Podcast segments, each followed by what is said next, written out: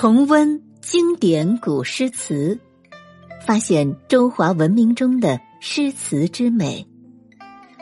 欢迎收听《经典古诗词赏析》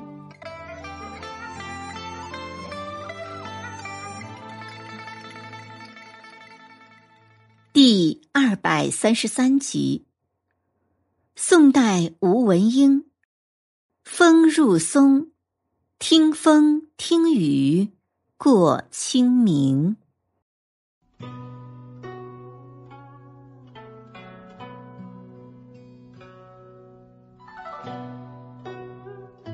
吴文英，字君特，号孟窗，晚年又号觉翁，著有《孟窗词集》一部，存词三百四十余首。他的词作数量丰沃。风格雅致，多酬答伤时与易道之作，号词中李商隐。今天为大家赏析的这首《风入松》，听风听雨过清明，就是一篇西园怀人之作。全词风格质朴淡雅，不是雕琢，不用典故。不论写景、写情、写现实、写回忆，都委婉细腻、情真意切。下面，我们就一起来欣赏这首词作《风入松》。听风听雨过清明，愁草。一花明，楼前绿岸分斜路，一丝柳，一寸柔情。料峭春寒重酒，交加小梦啼莺。西园日日扫林亭。依旧赏心情，黄蜂频扑秋千索，有当时纤手相凝。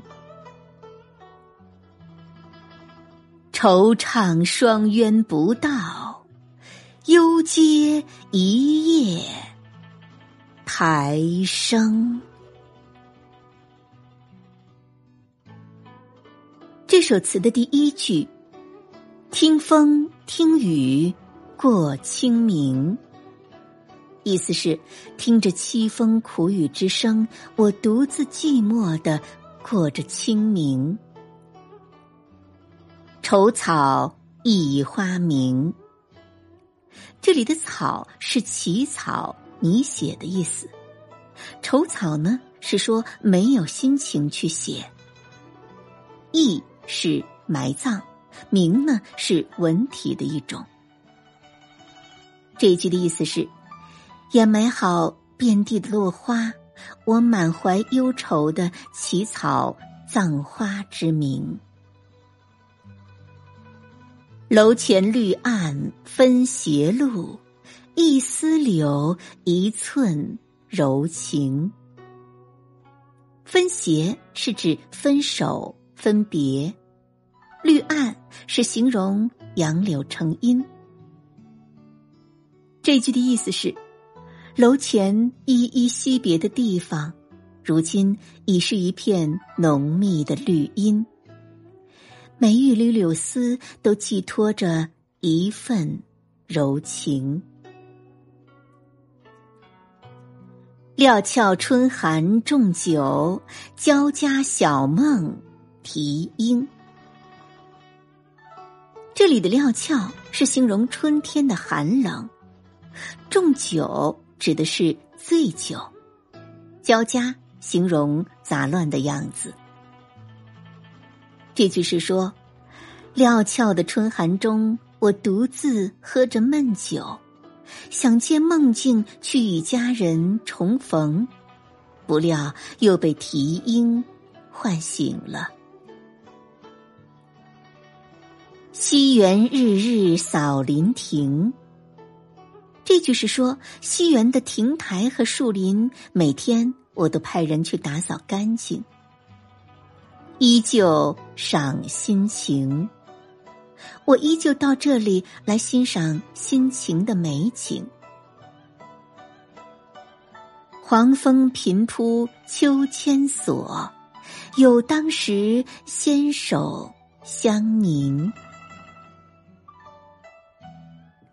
这句话的意思是：蜜蜂频频扑向你荡过的秋千，绳索上还有你纤手握过而留下的芳心。惆怅双鸢不到，幽阶一夜苔生。这就是说，我是多么惆怅伤心，你的倩影总是没有音信。幽寂的空阶上，一夜间长出的苔藓，便已青青。这首词是西园怀人之作。西园是孟窗和情人的寓所，两人也是在这里分手的，所以孟窗在诗中常提到此地。可见此地实乃魂牵梦绕之地。这首词也是一首伤春之作，词的上片情景交融，意境有独到之处。前两句是伤春，三四两句写伤别，五六两句呢，则是伤春与伤别的交融，形象丰满，意蕴深邃。词的开头“听风听雨过清明”，起句貌似简单，不像孟窗绵丽的风格，但用意颇深。不仅点出时间，而且勾勒出内心细腻的情愫。寒食清明，凄冷的禁烟时节，连续刮风下雨，意境凄凉。风雨不写见而写听，意思是白天对风雨中落花不忍见，但不能不听到；晚上呢，则为花无眠，以听风听雨为常。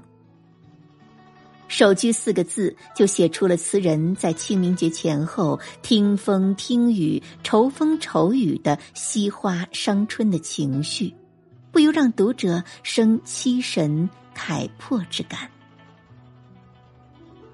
愁草一花明，这一句仅承首句而来，意密而情浓。落花满地，将它打扫成堆，予以埋葬，这是一层意思。葬花之后呢，仍然不安心，心想着应该为他拟就一个一花名。草因时为花伤心，为花坠泪，愁绪横生，故曰愁草。词人为花而悲，为春而伤，情波千叠，都凝练在这五个字中。楼前绿岸分斜路，一丝柳，一寸柔情。这是写分别时的情景。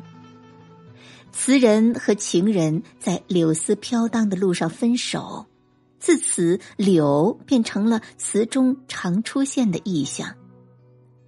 古人有送别时折柳相送的风俗，是希望柳丝能够记住将要远行的人，所以说一丝柳，一寸柔情，可谓语浅而意深。料峭春寒重酒，交加小梦啼莺。伤春有伤别，无以排遣，只能够借酒浇愁，希望最后梦中能和情人相见。无奈春梦却被莺啼声给惊醒了。上阙是愁风雨，惜年华，伤离别，意象集中精炼。而又感人至深，显出密中有疏的特色。夏阙写清明已过，风雨已止，天气放晴了。阔别已久的情人怎么能忘怀呢？按正常的逻辑，因深念情人，故不忍再去平时两人共同游赏之处，以免会触景生悲，睹物思人。但是词人却用近一层的写法，那就是照样去游赏林亭。于是看到黄蜂频扑秋千索，仿佛佳人仍在。黄蜂二句是孟窗词中的名句，妙在不从正面写，而是侧面烘托佳人的美好形象凸现出来。怀人之情至深，故既不能来，还是痴心望着他来。日日扫林亭，就是虽毫无希望，而仍然望着他来。离别已久，秋千索上的香气。未必能留，但仍写黄蜂的频扑，这不是实写。陈寻说：“见秋千而思纤手，因风扑而念香凝，纯是痴望神里。”最后结句双冤不到，明写其不再惆怅，犹接一夜台声，语意夸张。不愿伊人不来，而只是说台生，可见当时伊人常来此处时，街上是不会出现青苔的。此时人去已久，所以青苔滋生，但不说经时，而说一夜。由此可见，二人双栖之时，欢爱异常，仿佛如在昨日。这样的夸张，在事实上并非如此，而在情理上却是真实的。以上为大家赏析的是宋代吴文英的词作《风入松》，听风听雨过清明。最后，我们再一起来朗诵一遍《风入松》。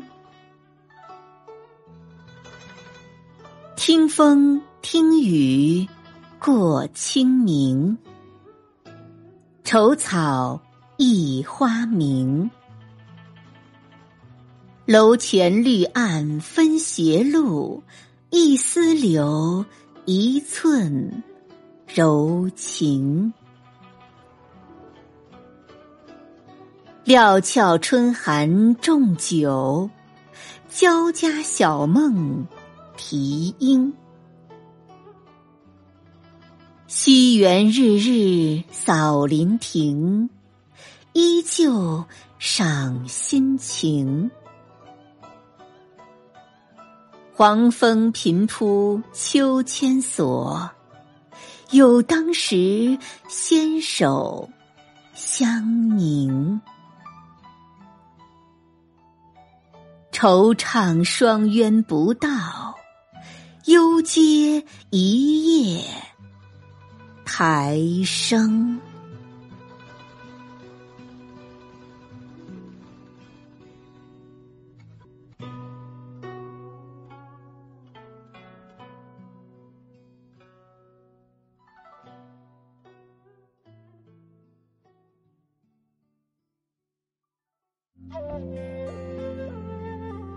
经典古诗词赏析。今天就播送到这里，感谢您的收听。更多精彩节目，请您关注喜马拉雅主播魏小培。